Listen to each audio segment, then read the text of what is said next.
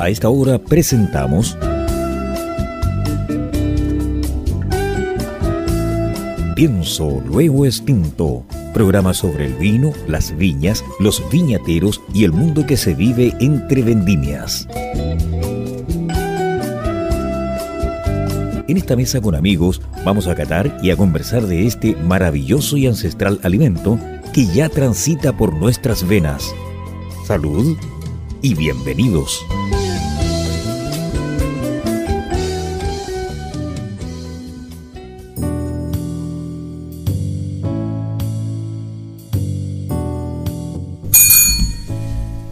¿Cómo están estimados oyentes? Para mí, eh, le habla Carlos Herrera, es un, realmente es un gusto, un agrado impresionante saludarlo porque no le voy a decir dónde estamos, porque es una incógnita, pero nos hemos trasladado como equipo a una localidad magnífica. Nos han atendido y estoy sorprendido. Es el universo. Episodio 131 en este sábado 7 de mayo. Está escuchando otra vez del 103.5 al día de la frecuencia modulada y también online. Agradecer a nuestros avisadores, a Riddle, a Click One y a Región de Valparaíso. Bienvenido al Paraíso. Son los mis comerlistas, con quienes sábado a sábado estamos haciendo esta labor inmensa de mucho cariño, generando contenido original semana a semana. A don Peter Macrosti, gusto verlo, tan peinadito, tan, tan cabello, tan nitito. Me queda mucho pelo y estoy orgulloso del pelo que tengo y quiero estar canoso como buenos vinos envejezco bien. Y ya, pues, saludos a nuestros nuestro que están A todos mis queridas eh, oyentes, quiero decirles que estoy en un lugar maravilloso, unos vinos maravillosos, blancos, perfumados, quizás lo más grandioso de Chile. Así que estamos hablando ahora de Riesling, de Sauvignon Blanc y también de vinos tintos. Es un lugar realmente espectacular donde ustedes tienen que venir. Aquí en eh, Lo Barca y sin más, don eh, Max por Sí. favor, presente a nuestra grandiosa invitada. Muy buenas tardes a todos nuestros enófilos oyentes. Yo estoy en un lugar que para mí es muy importante. Yo pasé por acá en 1986 en ruta al primer campeonato nacional de surf en Pichilemu. Además aquí se hace mi vino preferido de mi cepa blanca favorita, que es la Gewürztraminer. Y aquí también, eh, cuando asistí al Día del Enólogo en noviembre del 2016, finalmente pude probar un Pinot Noir y comprender la cepa, que fue un Pinot Noir 2004 que todavía tengo acá. Pero este programa originalmente se iba a realizar en diciembre del 2020 y cinco días antes pasamos a la fase 4 y hubo que suspenderlo. Y yo creo que sí es cierto eso de que cuando uno muere, toda tu vida pasa al frente. Yo creo que hubiera dicho qué lástima no haber hecho un programa con nuestra invitada de hoy. Yo realmente lo hubiera lamentado mucho. Pero como recolector de, de- de frases de esta sabiduría encapsulada, hay dos frases que yo siempre re- recurro. Una es, los locos abren los caminos que los cuerdos siguen después. Yo sé que hoy día no estoy frente a una loca. Y me lleva... Y va bien. Después y- eso. bueno, y me lleva a la frase siguiente. La aventura podrá ser loca, pero la aventurera para llevarla a cabo ha de ser cuerda. Sí. Yo estoy emocionado, estoy con alguien que yo admiro y por primera vez en cuatro temporadas de Pienso Luego Extinto, yo para darle la bienvenida a nuestra invitada, yo me pongo de pie. Bienvenida doña María Luz de Casa Marín. Bueno, muchas gracias a todos ustedes tres. Eh, la verdad que me siento muy, muy orgullosa de, de todas las palabras que has dicho, Maximiliano. Eh, bueno, seguramente eh, los oyentes no, no- no me conocen, entonces tengo que comenzar un poquitito dando a conocer quién soy. Tengo una Eh, referencia, una referencia. Indicar y referencial. Exactamente. Eh, yo soy María Luz Marín, ingeniero agrónomo, enóloga, eh, que soy la fundadora, la dueña enóloga de la viña Casa Marín.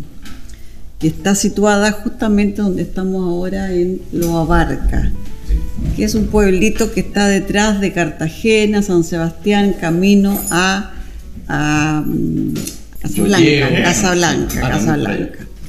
Entonces, eh, bueno, estamos aquí eh, y yo trabajé primero muchos años eh, como enóloga para principalmente para viñas grandes al principio, una viña grande en la cual me, desenvolví varios años ahí y ahí eh, esa viña fue la que me dio la oportunidad de, de desarrollarme como profesional, eh, fue mi verdadera universidad, porque ahí no solamente hacía vinos, sino que conocí la viticultura, eh, viajé mucho eh, para los mercados de- y los productores de- del viejo mundo.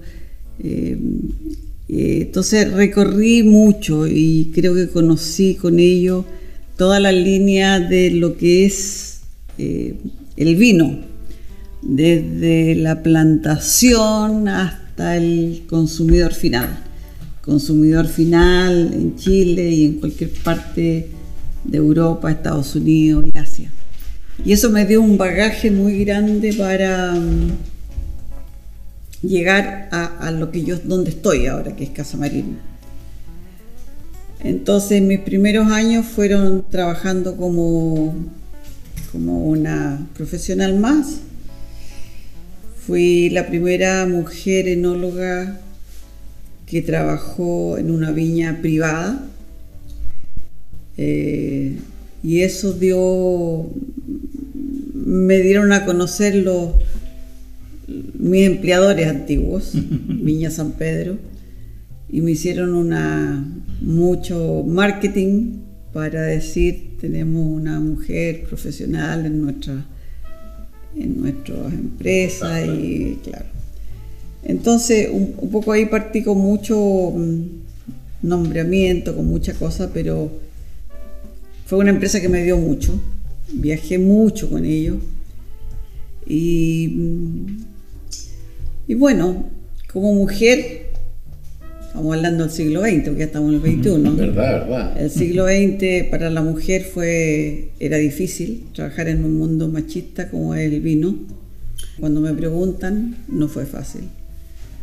Yo tengo dos, eh, a ver, tengo dos ideas o dos experiencias.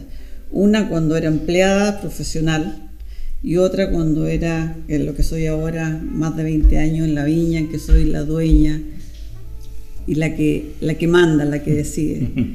Y esas experiencias son muy distintas. Mucha gente me pregunta eh, del machismo, cómo ha sido trabajar en un mundo machista. Yo digo que la etapa mientras yo era empleada fue muy difícil, Mira. muy difícil.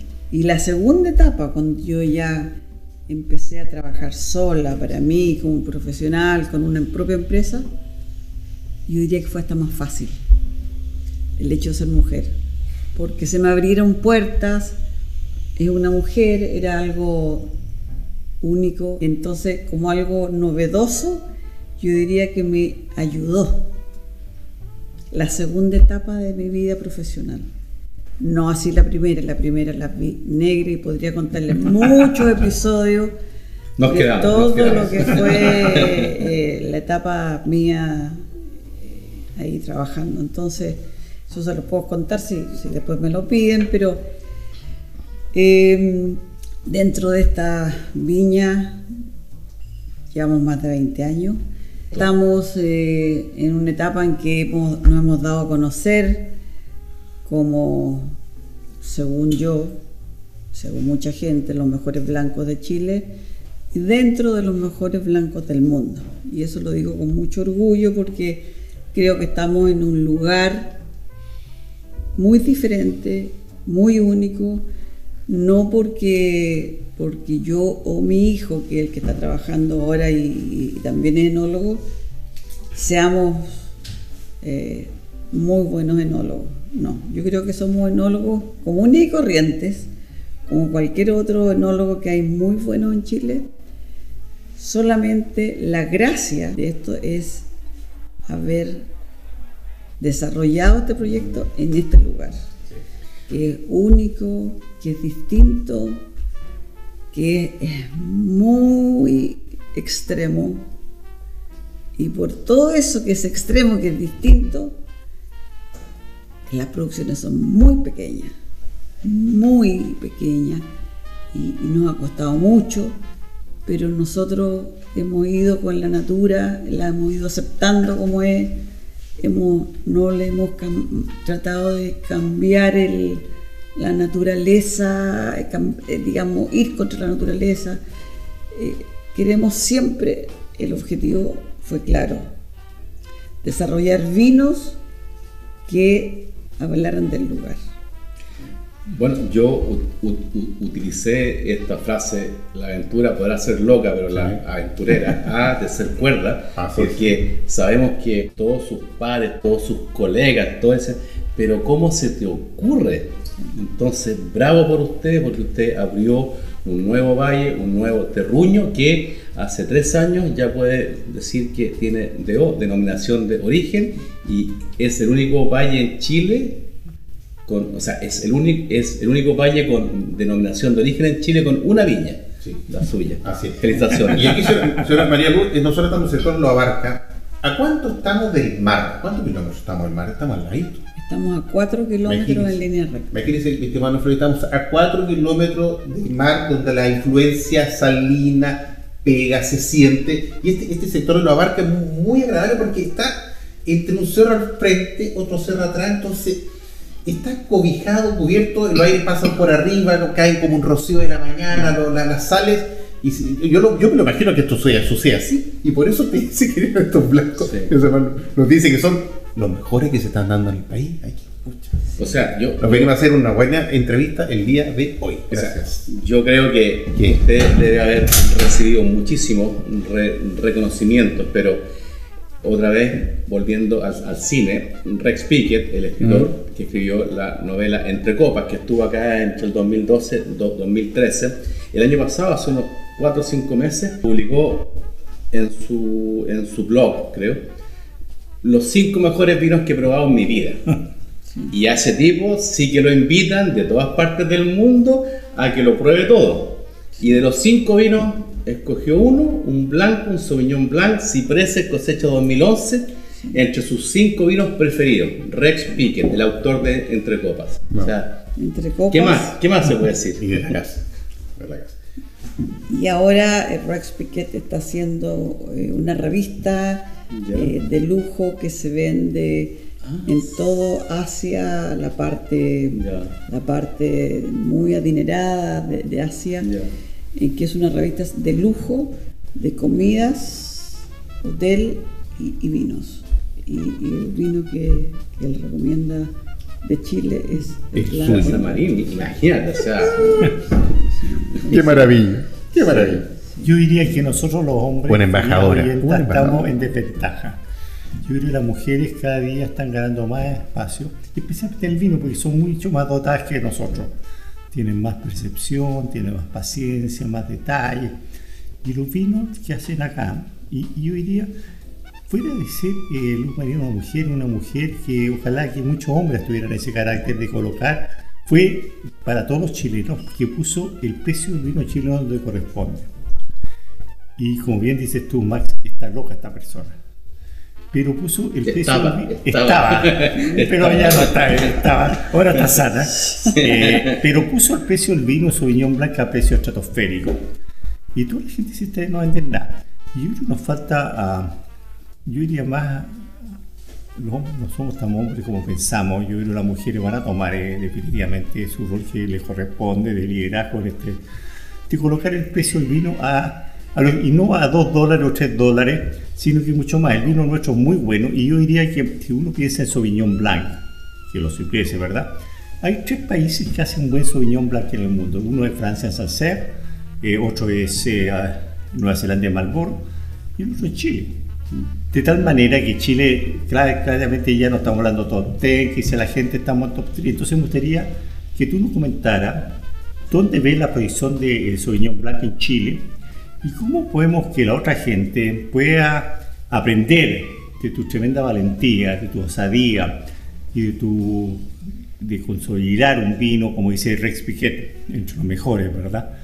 Y en toda la, la revista, para que Chile no venda sus vinos a 3 dólares, sino que los venda a 20 o a 25, a 30. ¿Qué, qué podrías compartir con nosotros respecto a tu tremendo valentía, emprendimiento que hiciste y cómo te tiraste al agua sabiendo que la piscina estaba llena? Sin saber. Sin saber. sí. Un salto de fe, sinceramente. A ver, sí, yo cuando miro atrás pienso que fui muy valiente, muy valiente. ¿Y cómo? No sé, pero una vez que tú ya vas bajando, tirándote a la piscina, ya no puedes retroceder. Claro, ya. no, punto no retorno. Ya, ya, ya, el punto no. Exactamente. Entonces, eh, sí, eh, va, no varias, pero hubo algunas veces en las cuales dije, tengo que, tengo que parar, pero ya no podía, ya no podía, y iba, iba y llegué a fondo. ¿Tú tiraste de piquero o para? Eh, entre medio, por ahí, de, repente picar. No fue un matazo, ¿sí, no? Sí. Bueno, eso mismo le, quería consultar, un poco, yendo un poquito más, más fondo, será María Luz. el momento que usted nos comentaba que comenzó en San Pedro sus primeros años como enóloga mujer, que le resultó un poco más complejo, estaba, estaba en el mundo del hombre, luego decidió usted eh, independizarse, tener este proyecto. Pero quisiera que, si que eventualmente nos puede eh, contar cómo fueron sus primeros momentos, cómo estuvo esa idea de poner allí, eh, optar por los blancos, optar por los tintos, qué, tipo, cómo todo ese momento, en el momento usted estaba soñando y estaba ah, voy por blanco, y porque se lo recomendó alguien, no había en blanco por aquí, usted siguió el mismo camino. O Calicata hizo. Sí. A ver, yo cuando decidí que me iba a, lanzar con un vino eh, sola, un vino hecho por mí y de un lugar bien definido, eh, tenía claro que tenía que salir del lugar donde estaban en ese entonces, estoy hablando año 97, 98 donde estaban todos los vinos en, el Valle Central, todos juntitos, blancos, tintos, mm. todos ahí en, uh, en un paraíso. Cerquita de Santiago. Todos se daban bien, mm. Pero todos eran muy parecidos, no había ni una característica así. Eran mm. buenos, bonitos, baratos, y ahí quedaron, ahí quedaron. Entonces, como yo había viajado bastante, y había conocido lugares y siempre lugares tan distintos, y siempre me quedó a mí la imagen de cuando yo tomé primer curso de viticultura en la universidad, el profesor Vieira, la primera frase que dijo, la vid. Ustedes saben lo que es la vid, ni sabíamos lo que era la vid. es la planta que produce la uva y que explicó todo. Y ustedes saben que lo más importante es que la vid es la planta más noble del planeta. Y ahí me quedó gustando esa frase. Y dije, más noble del planeta. ¿Qué significará eso? Más noble. Y ahí empezó a hablar de los lugares que se da la, vid y de los miles y miles de años antes de Cristo que ha pasado por diferentes lugares, en fin. Y y yo cuando viajaba siempre veía en lugares muy fríos, muy cálidos, casi desiertos, que la vid se daba. Daba diferentes calidades, diferentes rendimientos, pero se daba. Entonces yo dije, voy a hacerlo en un lugar absolutamente que no sea conocido. ¿Para qué? Para justamente que la gente se interesara y para producir un vino de calidad y un vino que tuviese, eh, mostrara su sentido lugar. ¿Y por qué este lugar? Yo no busqué, no fui a buscar como todos los emprendedores a buscar el lugar, no. Yo lo hice fácil, ¿por qué? Porque yo conocía este lugar de niña. Mm. Y mi padre siempre me, yo, a mí me gustaban los caballos, tenía un campo al otro lado del pueblo. Y todo veía año tras año las lechugas, los tomates, la cebolla, todo lo poquitito que tenían aquí lo- la gente de acá. Todo se daba grande y sabroso. Buen dato. Y ácido y cru- crujiente. Tanto así que siempre me pedían llevar de aquí a Santiago las amistades. Hoy tráeme los tomates, hoy tráeme las lechugas costinas. Bueno, entonces eh, yo dije, a mí yo, yo prácticamente crecí en este lugar y me gusta. Entonces ya tenía añadido otra cosa, que lo conocía y que le tenía cariño, que es muy importante. No es un chuchunco por allá que uno no conoce, no conoce a la gente, no conoce nada. Lo Una tenía- inversión que uno tiene por allá. Exacto. Entonces dije, voy a invertir acá. Un lugar desconocido, frío, porque quería que fuera distinto a Valle Central.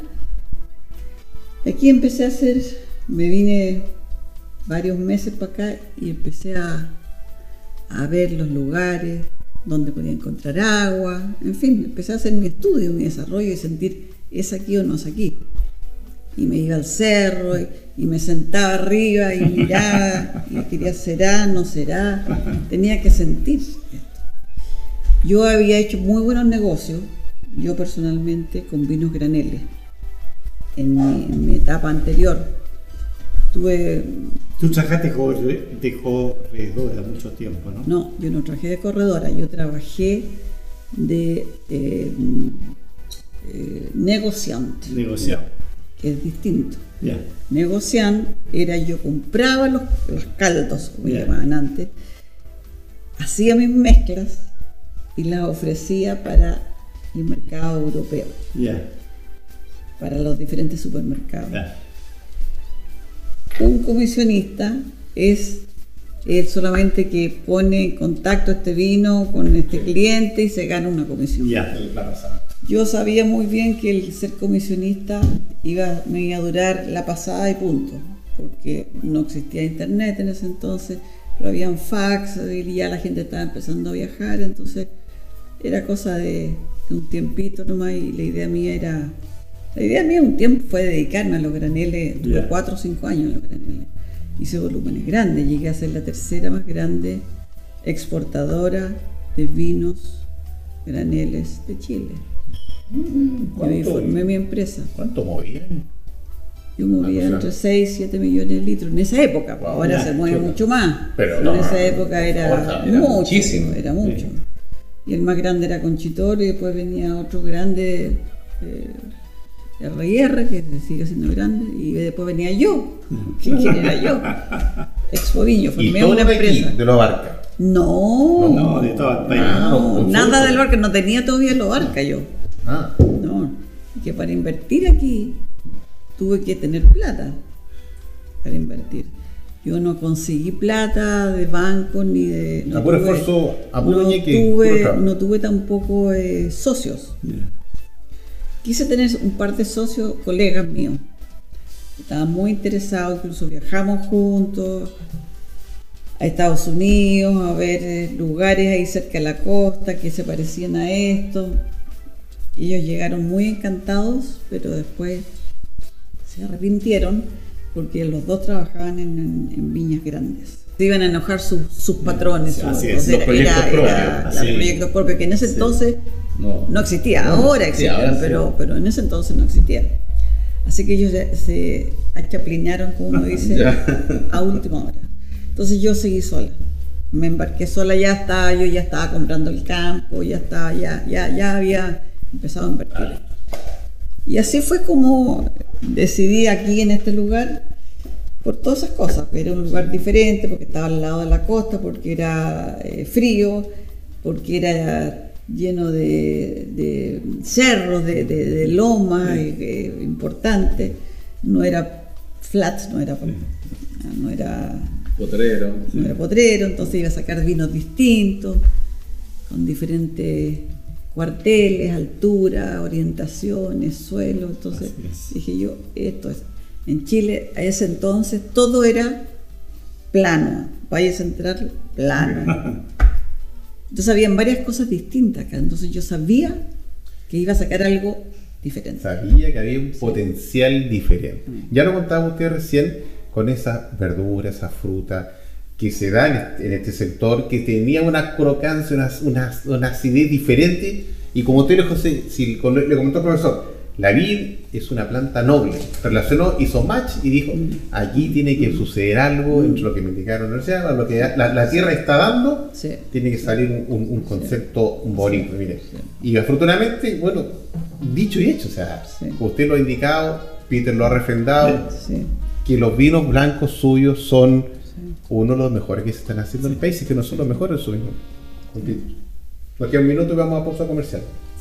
No, no me digas sí, hombre, dime otra cosa. No, yo, yo, yo, yo voy a dale. que ah, recordando su etapa de, de ex- exportadora, eh, yo entrevisté a doña Marilú para mi libro que se viene y en ese libro eh, el cuestionario es igual para todos los entrevistados. Ya. Entonces hay una pregunta que yo le hice que es, ¿a usted le gustaría introducir una nueva cepa en Chile? Y su respuesta siempre me quedó acá, me dijo, claro, sí, o sea, por supuesto que sí, pero después hay que salir a venderlo, y la cuestión es nueva, no, no se conoce, entonces me dijo que no. Bueno, bueno. Pero ahí hay, ahí hay oficio, Es Yo una creo que experiencia. la tremenda visión, hay visiones. En ese tiempo, en Chile, en el Valle Central, se plantaba una cepa que se llamaba Sauvignonas. Sauvignonas era un sabor de, perdón la expresión, sudor de yegua. Eran expresivos, interesantes, pero yo creo que ha pasado tanto tiempo de, de esos climas fértiles, y buscar los rinde, no la calidad, y de aventurarse, venirse a la costa y venirse a la ladera. Y el cambio que ha tenido Sauvignon Blanc en el último año claramente ha sido excepcional. Y yo creo que una persona que ha sido muy importante en, en lograr este liderazgo y de posicionar, como dice, con Piquete y todo, ha sido Marín. Casa Marín ha tenido la valentía, ha tenido la osadía de decir, oye, Sauvignon Blanc en Chile es extraordinario. Y por lo tanto, si yo pienso en Chile, queridas amigas y amigos auditores, uno puede pensar que en Sauvignon del Alto Maipo, pero en segundo lugar, claramente, el Sauvignon Blanc chileno está a la altura de Sancerre, de Marlborough, y un, una- un vino que ya no estamos hablando que un vino que re- realmente uno lo compra porque es barato, un vino porque lo compra de realmente calidad. Si yo te felicito, los vinos tuyos son realmente extraordinarios. Yo le diría, queridos auditores, prueben estos vinos, vengan a la barca, que hay Sí. muchas cosas que hacer. Exactamente. pasar muy Eso bien. es lo que vamos a degustar. En el siguiente segmento vamos a dar por finalizado este primer segmento. Usted nos está escuchando a través del 103.5 del dial de la frecuencia modulada y también en- a través de la internet www.ucbradio.cl episodio número 131 en la grata compañía de María Luz Marín aquí en Lobarca. Vamos y volvemos. Si un vino tuviera que elegir una copa, esta sería Riedel. ¿Sabías que el vino cambia dependiendo de la copa que lo contiene? Si te consideras un amante del vino, te invitamos a conocer la experiencia de usar las copas Riedel, desarrolladas específicamente para cada cepa. Tomar un vino en una copa Riedel es una vivencia diferente. Conócelas. Salud con Riedel. Bienvenidos al paraíso. No, no ese paraíso. Hablamos de Valparaíso región. Ven a disfrutar el paraíso del sabor y la buena mesa. ¡Sale una baile marina, maestro! El paraíso de la aventura. ¡Y los deportes extremos! El paraíso de la biodiversidad. ¡Y la biodiversión! El paraíso de la amistad y la entretención.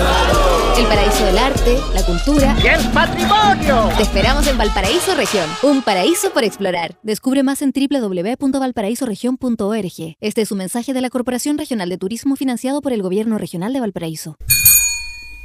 Bien, mis estimados enofleitos, luego de esta pequeña, breve pero necesaria pausa visaje, seguimos nuestro espíritu fáutico programa Pienso lo Distinto a través del 103.5 dial de la frecuencia modulada este sábado 7 de mayo en Viña, Casa Marín, de la tremenda compañía de su dueña, ingeniera agrónoma, enóloga María Luz Marín, que hace unos vinos, le comento, usted cuando pueda, véngalo a Barca, al final nos va, a explicar la María, qué es lo que hay, qué es lo que tienen, qué es lo que no tienen, pero aquí hay de todo para que usted se divierta, se entretenga, compre se y lo pase un momento agradable.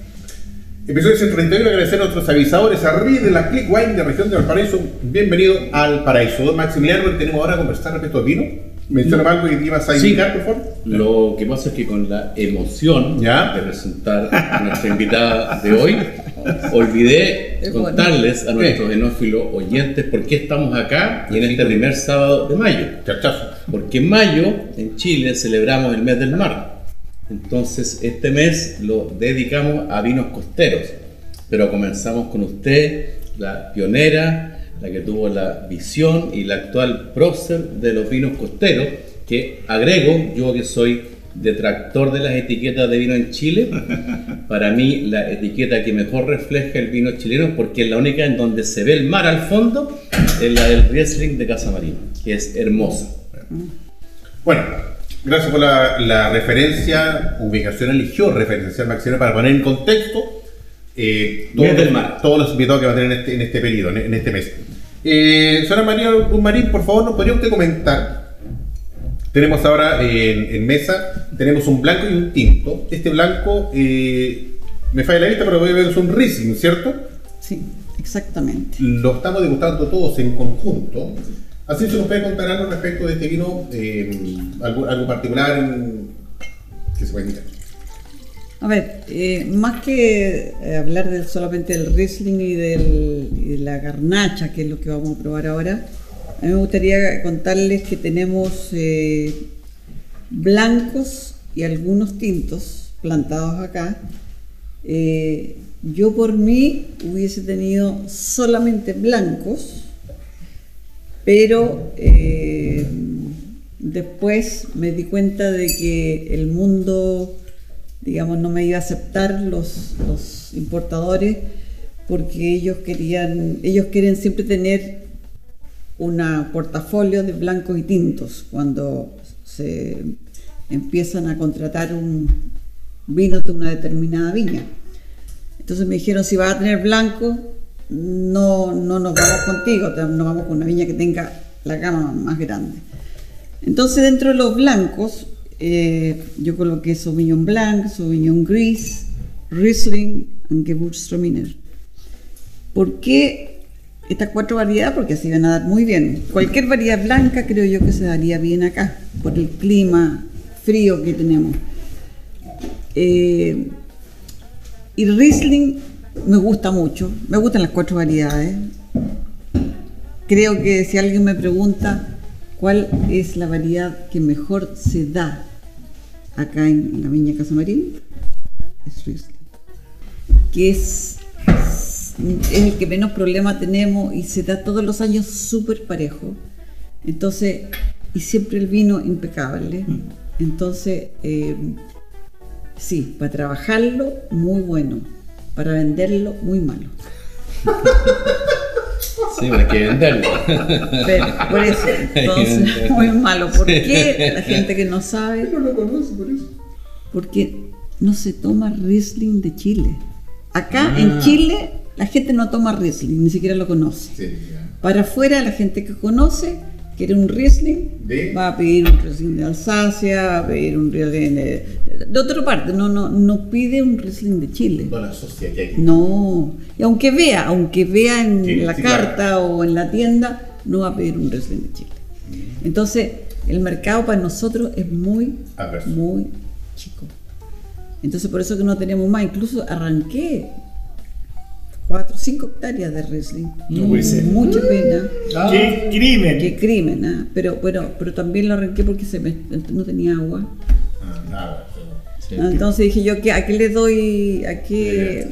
Entonces tenía que hacer aquellas variedades en que, en que salimos poco. Entonces, pero a mí me encanta, me encanta el Riesling. ¿ah? Y este Riesling que estamos probando ahora es 2020. Eh, es muy, eh, eh, digamos, ya en nariz uno lo siente inmediatamente, que es muy típico de Riesling, ¿cierto?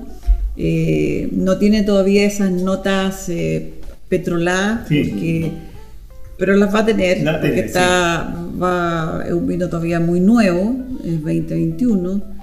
eh, yo diría que en un par de años en botella ya va, va a ir agarrando esas, esas notas petroladas tan típicas del Riesling. Y, pero se va a dar siempre en una forma muy, muy adecuada, no, no que te va a, tapar todo el, el vino. Es un vino que te, te indica que, que es, es bien salino, ¿cierto? En narilla, que tú sabes que está ahí cerca del mar, está, Sí. lo sientes.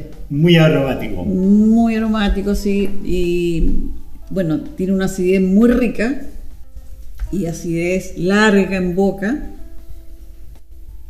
Mm. Es largo, tiene una acidez, acidez crocante, rica, que te llama, te hace salivar. Tiene un dejo residual que nosotros a veces lo dejamos, otras veces no lo dejamos. Depende del año, depende de las condiciones, depende de muchas cosas. Tiene un paso por barrica muy leve, solamente para darle un poco más de gordura, de, textura. Pero es un vino además que envejece en botella maravillosamente bien.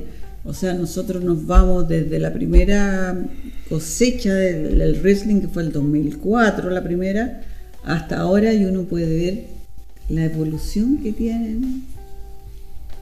Sin duda que es la mejor. Porque tienen un pH muy bajo, una acidez muy alta y, se nos da muy sano. Aquí, eh, eh, eh, Riesling es, es maravilloso.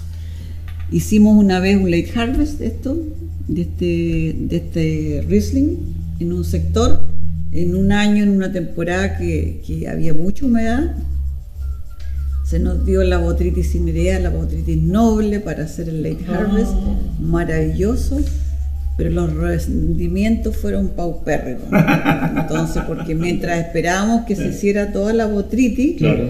eh, íbamos esperando y cada vez que íbamos pasando, dos días, tres días, lo- los racimos llenos de botritis Sí. con el peso se caían. Sí. Ah, Claro, Se bien. caía, entonces eran pérdida y por el viento, el peso, no sé, y se caían en la tierra y ahí no los podíamos recuperar. Entonces cosechamos muy poco y tuvimos que...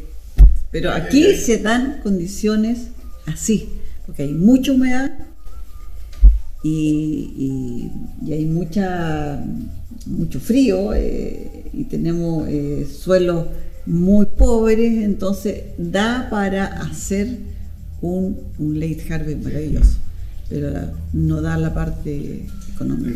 Antes que pasemos al siguiente vino, le quiero indicar que no lo oyente que, bueno, la cepa en términos es una cepa blanca. Eh, se ha servido a una temperatura grata, baja, que está heladísimo. Tan así que se siente, a ver, cuando tú se consumes con cosas muy heladas, el, el rencor del hielo te inhibe lo- las papilas gustativas, entonces te llega más hielo que, que, que- que sabor. Aquí no, no se genera ese, ese, ese choque, al contrario, que como bien lo indicaba nuestra invitada, te invita a seguir sintiéndolo, disfrutándolo. No había probado esta cepa de su producción. Está maravillosamente rico, agradable, tiene, como tiene una acidez media, hace salivar y se reparte de manera grata y muy, muy agradable, muy rico. Me encantó y le doy las gracias porque este vino está de maravilla. No obstante, como usted bien lo indicaba, eventualmente la gente no lo conoce, no lo disfruta, sabe disfrutar y en el extranjero van a preferir a comprar un Riesling de, de otra procedencia y van a dejar de lado un poco lo que está produciendo en Chile. Usted tiene un, un terruño donde está ubicada, que realmente todo lo que, lo que en, en materia de blanco yo creo van a salir todos perfectos. Es cosa de darle un poco más de tiempo, una, para que vayan envejeciendo bien en, en la botella, pero también para que el mercado se vaya enterando de lo que está produciendo aquí. Ya lleva usted 20 años, pero siempre uno eh, espera siempre avanzar más allá para que los vinos, lo que uno está haciendo, porque se nota que hay cariño, hay producción, está haciendo, uno tanto usted está con la asistencia de su hijo, lo estaba comentando hace un rato, en el segmento anterior, pero en definitiva uno siempre quiere que esto se proyecte más allá y que, y que el esfuerzo que uno está entregando sea conocido por más personas. Así que de corazón le doy las gracias porque este vino está de maravilla y ni quiero ni pensar lo que tenemos ahora, porque tenemos un Pinot Noir, no, perdón, los Pinot Noir estos son Garnacha. Garnacha, que, que está muy lejos, la botella no alcanzó a decir, por favor, comentemos esta, esta garnacha, Sí. porque el tiempo avanza y tenemos que aprovechar estos 20 minutitos. ¿Los pasos o será? después de, de haber catado la, esta garnacha que eh, yo la conozco esta cepa, pero está ¿Dónde te la presentó? en el sur. En el, En el sur. sure. En el sur, pero este está En el sur de España. estructurado, está preciso, está en- envolvente. Me, me- me- sí, o sea, es que yo pruebo acá una nueva cepa, o, o- o- o- o co- como me ocurrió con la Gewürztraminer, y de inmediato quedo cautivado. Sí, claro. Sí, yo, yo, yo quería por un breve momento volver al Riesling. A mí es una cepa que me encanta. Este Riesling es un vino que yo lo definiría como casi seco, porque tiene un azúcar residual que entra en armonía con la acidez extrema de esta cepa. Entonces yo le diría, querida amiga y amigo, prueben este vino, van a probar un vino con una acidez extrema, pero también con una, un azúcar que se detecta claramente en el paladar y unos aromas que son maravillosos. Entonces, nosotros, como chilenos, nos quedamos Sauvignon Blanc, Sauvignon Blanc, Sauvignon Blanc, Chardonnay, Chardonnay. Entonces, hay que abrir las puertas, hay que abrir las puertas a otra cepa. Y para ustedes, Riesling es una cepa tremendamente excitante, como dijo la María. Puede ser vino seco, casi dulce, dulce, muy dulce, eh, y aprovechen esta experiencia, es como viajar a distintos países. Un vino, yo te felicito, pero además tiene 11,5 grados de alcohol, lo cual dice que manejaron muy bien el azúcar residual. Un vino de 11,5 es fresco, es entretenido para la playa. Te felicito, un vino que realmente me satisface. Y yo puedo agregar una cosa antes de pasar a la garnacha. Sí.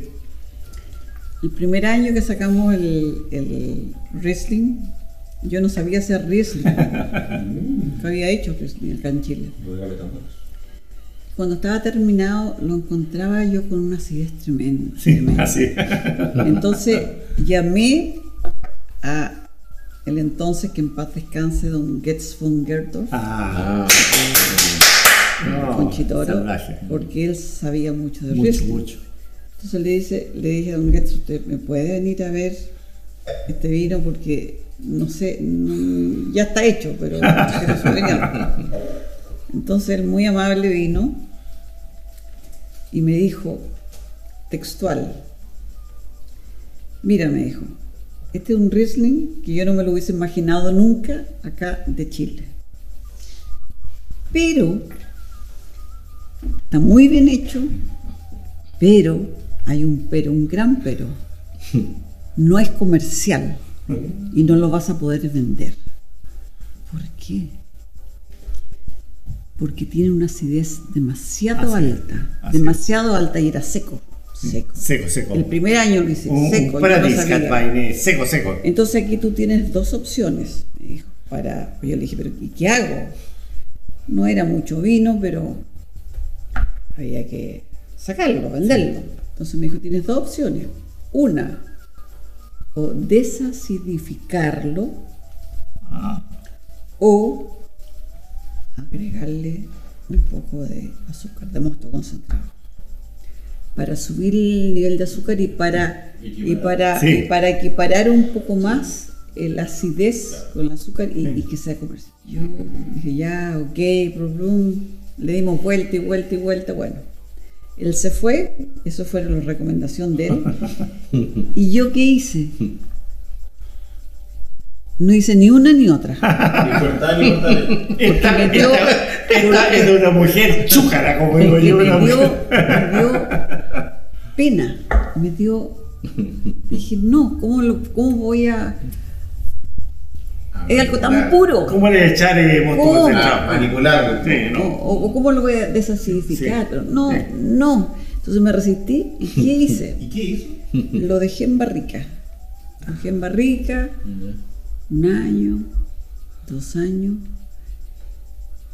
Y ahí se empezó como a moldar, se ¿Sí? empezó como a, como que la acidez Sí. empezó como a, a- a- no, a, a, digamos, a mezclarse y, el- y- y la madera y la óxido reducción empezó al, al vino a estar muy bueno, lo embotellamos y después lo vendimos como en un año más después de la botella y el vino estaba, pero maravilloso. Se lo hicieron, porque estaba con una acidez rica, pero ya, ya, ya, ya, ya había pasado eso que la acidez primero y después. Sí. No, ahora estaba muy, muy bien integrada la acidez.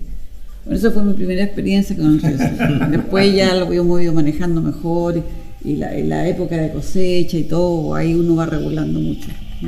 Depende del clima, depende mucho, pero el Riesling para mí es maravilloso. Y pienso que este lugar es maravilloso para hacer Riesling. De hecho, me han venido a visitar alemanes, enólogos, que solamente han venido a esta viña por el Riesling Sí. Ah, porque han sabido que porque han sabido que el Sí, Riesling acá y han venido para acá. Y nos ganamos en Alemania un premio como uno de los mejores Riesling, ah, que estaba sin, sin saber que era de Chile, en una feria que me tocó asistir a mí hace, hace varios años atrás. Bueno, esa es la historia con el Riesling. Muy interesante compartir esa historia. Sí, pasó sorprendente. Y lo bueno que usted se fue por la, la puerta C, como diría el Pepito, ¿cómo se llama? de la- de- Pepito TV. Pepito TV, hizo lo diferente y le salió mucho mejor Sí. que lo recomendaba. Pero además tiene una petilancia que Sí. te- es más jovencito, ¿no? Sí, Pero sí. muy agradable. Sí, bueno, está joven. sí. Antes que se nos vayan los minutos, nos, nos quedan como cuatro minutos de, de este segmento. Antes, antes de pasar la canción, por favor.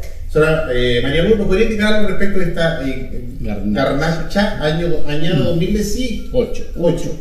Bueno, esta garnacha salió a la luz. Yo eh, quería colocar otro tinto, otro tinto porque el Syrah, bueno, el Pinot Noir está considerado un blanco en, el, en el- en el extranjero. Afuera está considerado un, un blanco más. Entonces teníamos prácticamente solamente el Syrah.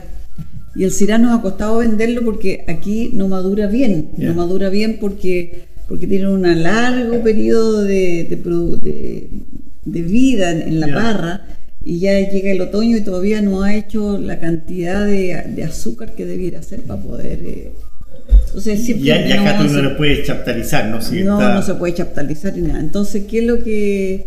Y nos ha costado entonces sacarlo como muy ácido a la gente que le gusta el Syrah. Me dicen, no, no es el Syrah que queremos. Entonces, decidimos dos cosas. Uno, hacer el, el Syrah Rosé, que Ah, andaba verdad, si lo vi súper en bien. la, en la tienda. En la tienda lo vi. Maravilloso. Y el otro es, dijimos, yo dije, ¿con qué mezclarlo? Bueno, obviamente mezclarlo con garnacha. O- y Murvedre, también Sí, quería hablar de también. Murvedre. Pero eh, garnacha, dije yo, y garnacha, empecé a leer, ah, voy a poner un poquito de garnacha en un lugar donde no le llegara tanto el, el viento y no, le, no hubiesen heladas ahí, en una parte arriba que tengo. Y coloqué un par de hectáreas de garnacha y se me ha dado y ha madurado y hoy día por ejemplo estamos ya habíamos parado hace dos semanas que paramos ya terminamos la, la, la vendimia y dejamos solamente la carnacha y la, la recolectamos hoy día. Y madura. Entonces madura con una con, con- tiene muy baja acidez y tiene muy alto grado alcohólico porque Sí, madura bien. entonces es lo contrario del Syrah Sí. el Syrah es muy ácido y tiene un alcohol bajo, Sí. lo contrario de la garnacha. Sí. Entonces se mezcla y nos ha dado un coastal red bastante bueno y que hemos logrado sacarlo. y es dándole, darle la, la posibilidad de, de comercializar mejor el Syrah. Es que salió esta garnacha. Y, y dijimos, bueno, mira, saquemos un poquito de garnacha sola, porque cuando terminaba la fermentación, ¡ay, qué rica está la garnacha sola, qué rico! Saquemos un poquito de garnacha. Y esta es el- la garnacha 2018, que me gusta mucho porque es muy elegante, es muy delicada, Sí. es muy fina, está sin, sin eh, ningún eh, error, Sí. está purita, delicada, eh, y creo que representa nuevamente el lugar. Entonces, Qué maravilloso, y es maravilloso volver al sur una del nariz. Ruano. Sí. Es salvaje, sí, es lo mismo que hacen ellos, acidez con, eh, con la ganache de Syrah en sur del Rocha del impacto hacen lo mismo. Mm, Un clima, pero tú tienes la diferencia que tu clima es mediterráneo frío. mm. Allá tengo mío un clima mediterráneo cálido. Claro, pero vive que no es maravilloso este vino. Maravilloso, maravilloso. Sí, sí, está, Maravilloso. sí, está pidiendo unas carnes rojas. Oh. No me Sí. Está pidiendo, sí. eh, eh, Maximus Wright está pidiendo las carnes rojas. No, no me tienten porque lamentablemente el tiempo llega, tenemos que cerrar el segmento, pasar a canción por el de Maravillas. Una sorpresa, y como bien lo decía Maximiliano, es que partir de aquí a un asado inmediatamente. Al jabalí. Así es. Señora María Luz Marín, ¿por qué no tiene una canción que le agrade para que nuestros los fluyentes en casa, en el alto, en la playa, donde se encuentren, la puedan escuchar, Angelito? O con, con, con Yo te dije, te dije. Pero no- sí, pero no sé. Le tengo que preguntar. Ah, Let It Be Ya. de The Beatles. Ah, By the By By The Beatles. Beatles. By the Beatles. Let it be, let it be. Alexiño, te saludo, muchas gracias por acompañarnos siempre en el terreno. Viste esta canción, llama por favor a quién puede llamar hoy día. A, a, lo único que había. A Paul, a Paul. O Ringo. A- llama, no. A hay dos. Paul, llama a Paul, Ringo, llama a y, y que nos facilite los derechos de Let It Be para que van a escuchar a The Beatles. Vamos, volvemos 103.5 de la frecuencia modulada, episodio 131.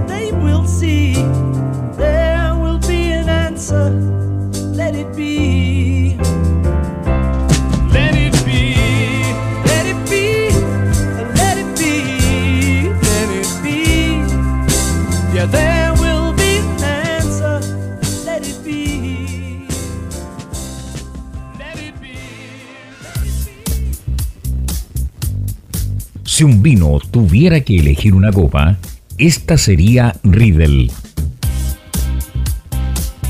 ¿Sabías que el vino cambia dependiendo de la copa que lo contiene? Si te consideras un amante del vino, te invitamos a conocer la experiencia de usar las copas Riedel, desarrolladas específicamente para cada cepa.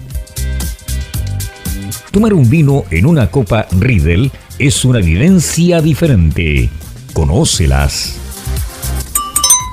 Salud con Riedel.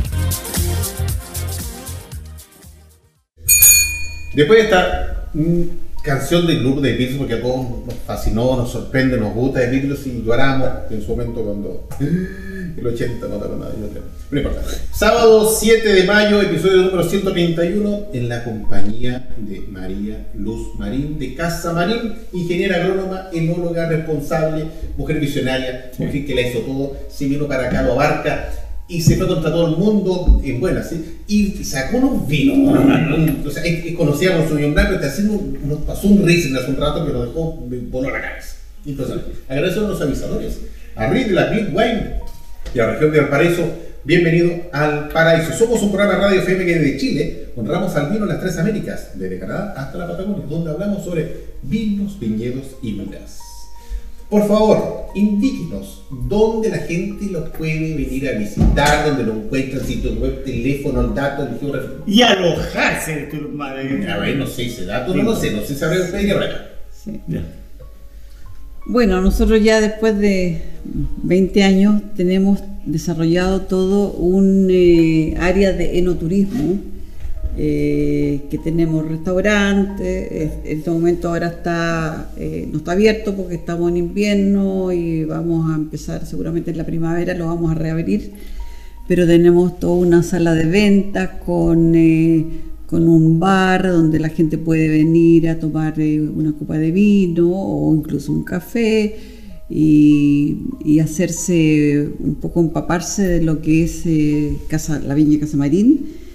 Eh, tenemos también eh, un par de cabañas de alojamiento en medio del viñedo, lo tenemos hace bastante tiempo eh, y es muy bonito porque desde esas cabañas se ve el viñedo, pero también se ve al fondo se ve el mar.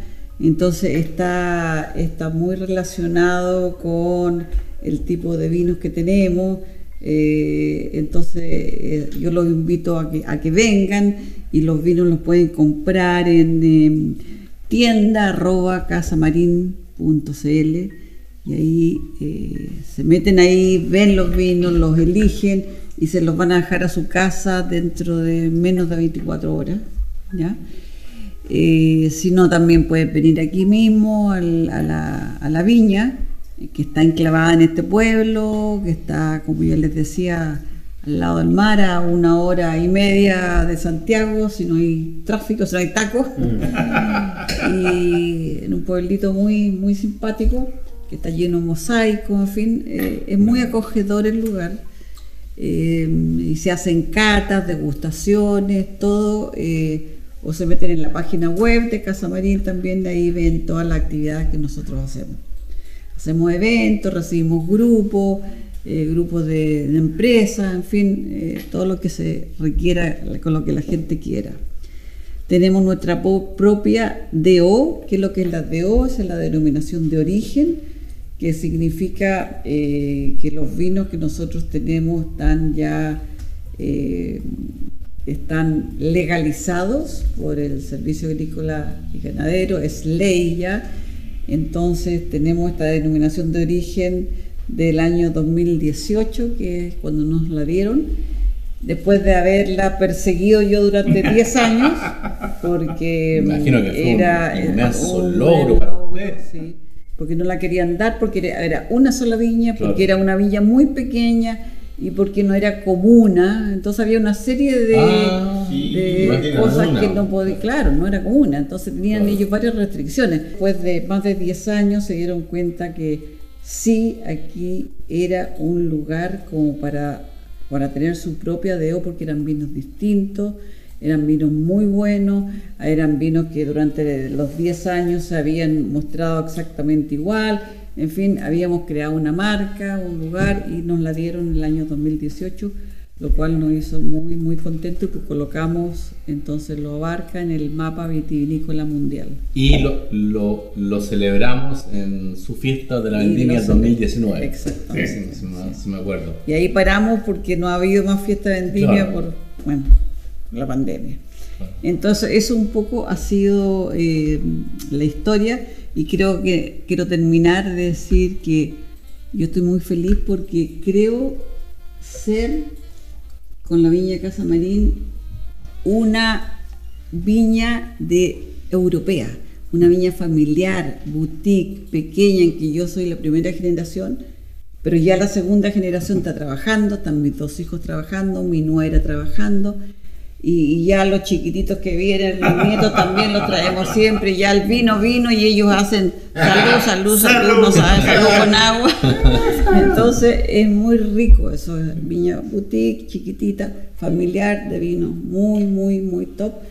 Eso era mi, mi target, mi, mi visión. Y mi- un legado muy grande para toda su familia, Sí. porque, como se lo indica, la pionera. sí, Y el valle. sí, el sí, valle, el todo, o sea, O sea, este puede que le caiga el nombre más adelante, lo abarca, lo abarca de Marín. Pero además creo que como mujer también he pavimentado el camino a todas las otras mujeres enólogas que hay en Chile. ¿ah?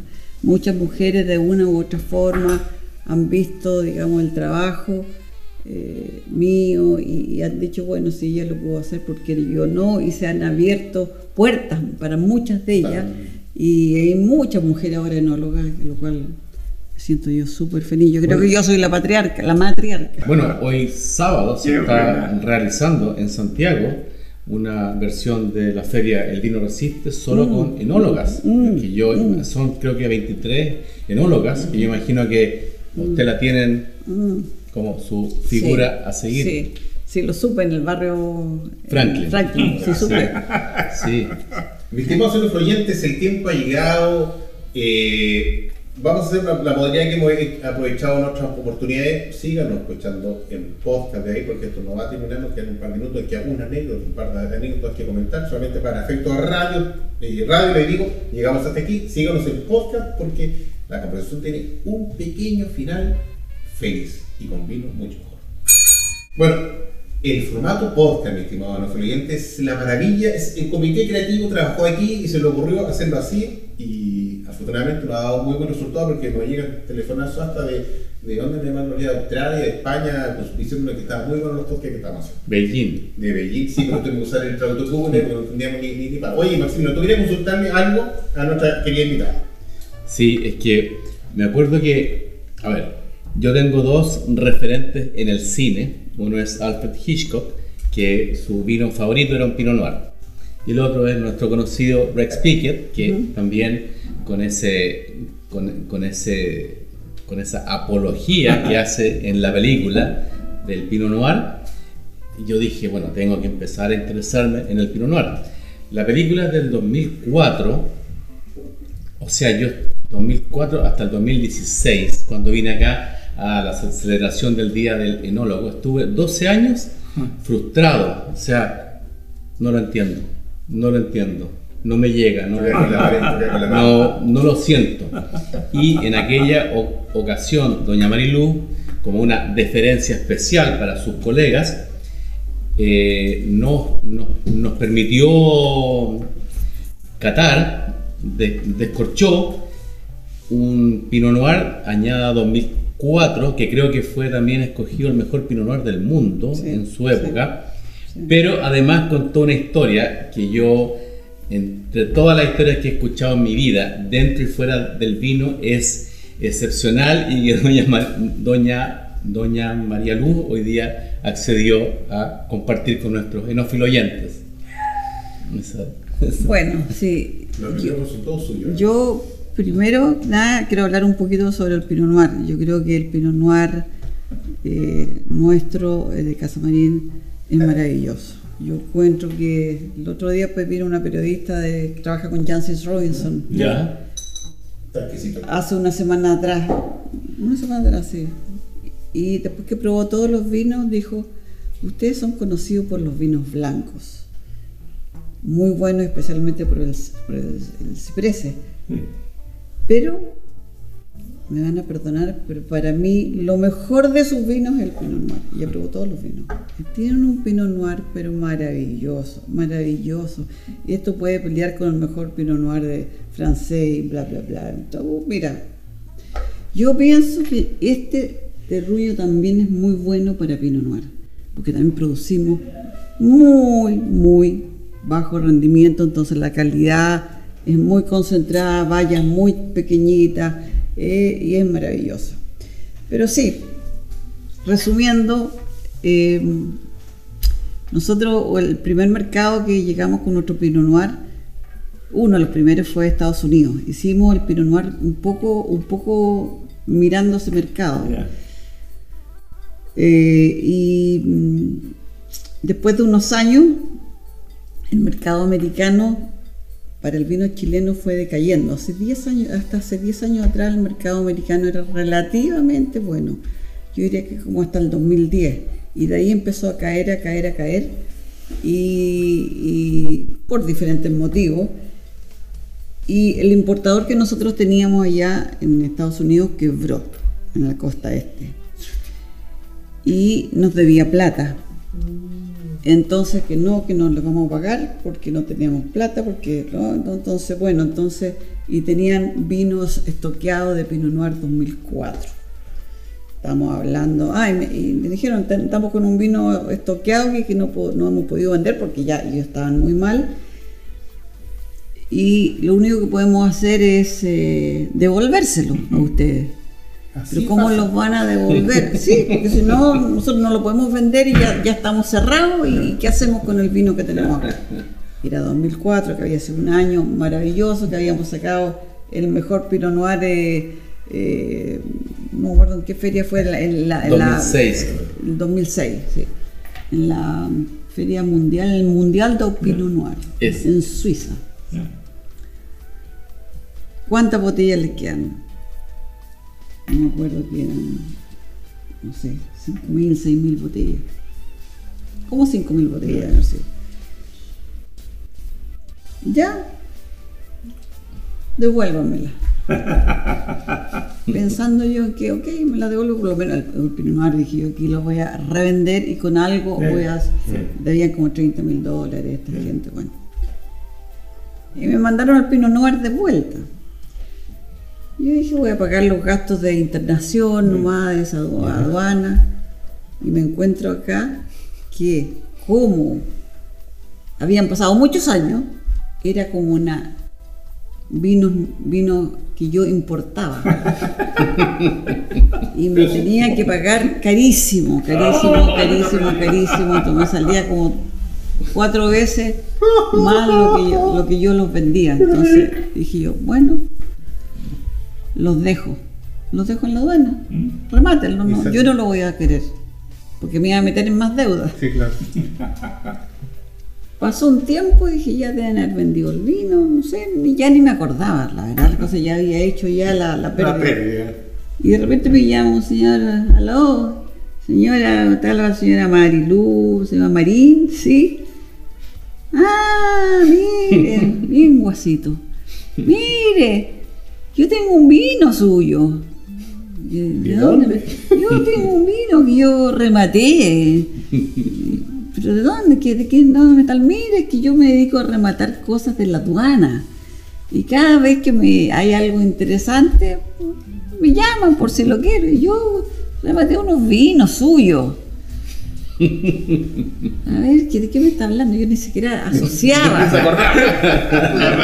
cuento corto, cuento corto, él no tenía idea de los vinos Casamarín, los remató los- porque, tenía plata y era precio súper bajo. Y yo le logré son sacar a cuánto lo había sacado, a cuánto. Así que le pagué la nada misma, porque no tenía idea, y, me, y recuperé esa botella. Todo. Sí, había vendido algunas, Oh. había vendido algunas, ¿ah? pero, pero recuperé gran parte. Pero habían pasado varios años. Esto fue como el 2010, ¿Qué salva? Nueve. por ahí 2010. Hace cinco años pasaron. Sí. Y el vino era pero maravilloso. Entonces, ¿Ya vino idea? ¿Se guardó? uh, se fue todo Bueno, ese vino. ese fue el vino con el Sí. cual yo después de 12 años dije, al fin entiendo esta cepa. Maravilloso ese Pinot Noir 2004, ganador del concurso de vinos Pi- Pinot Noir en, en Suiza. Sí. Sí, yo, yo, yo incluso creo haberle dicho, si a mí me dicen que me queda una semana de vida, por favor, véndame una botellita de ese Noir. Yo también, yo también. Se me queda, no, a mí Oye, más- más estimados eh, copanelistas e invitadas, eh, la hora avanza. Muchas gracias por, por esta, invita- por, por esta historia impresionante que nos contó, pero los invito para dar por cerrado este, este episodio número 131 para las palabras para el cierre. Don Peter primero. Oye, muy feliz estar aquí en La Barca, un lugar realmente muy bonito de Chile, vino blanco de calidad mundial. Por favor, vengan para acá, pasen un buen día con su familia y verán que la vida vale la pena con estos vinos tan maravillosos que hace acá. Don Maximiliano. Yo estaba recordando que la conocí hace 10 años, porque cuando vino Rex Pickett acá el, el 2012, así que 10 años que tuve el honor de conocer a nuestra invitada de hoy, de la cual yo soy devoto de sus vinos, en especial de su Gewürztraminer, y eh, del 86 que bajé a este valle, camino al campeonato de surf en Pichilemu, las vueltas de la vida, honrado de estar acá, gracias por su tiempo y damos inicio al mes del mar y a los vinos costeros. Así. Señora María Marín, le invito para palabras para el cierre. No, muchas gracias por invitarme a este programa, lo encuentro súper interesante, súper entretenido y, y ojalá les sirva y ojalá les haya gustado y que bueno, y que hayan, le haya gustado los vinos también. Y ahora pasamos Así a la que- tienda. Y ahora pasamos a la Yo tienda. ya pasé la tienda. Ya. Así que que les vaya muy bien con el programa y hasta pronto. Muchas gracias, se lo agradecemos. Como equipo le damos las gracias por el recibimiento que usted nos ha dado en su casa, por haber dispuesto en las copas, las atenciones, darle la, la gracias a Alejandra, Alejandra. que coordinó todo el tema, a ti Marcelo también por esta, este, este momento. Y a usted, mi estimado oyente, decirle que la próxima semana estaremos con otro tremendo invitado eh, en un lugar incógnito también, porque estamos celebrando el mes del mar y bye bye. Hemos presentado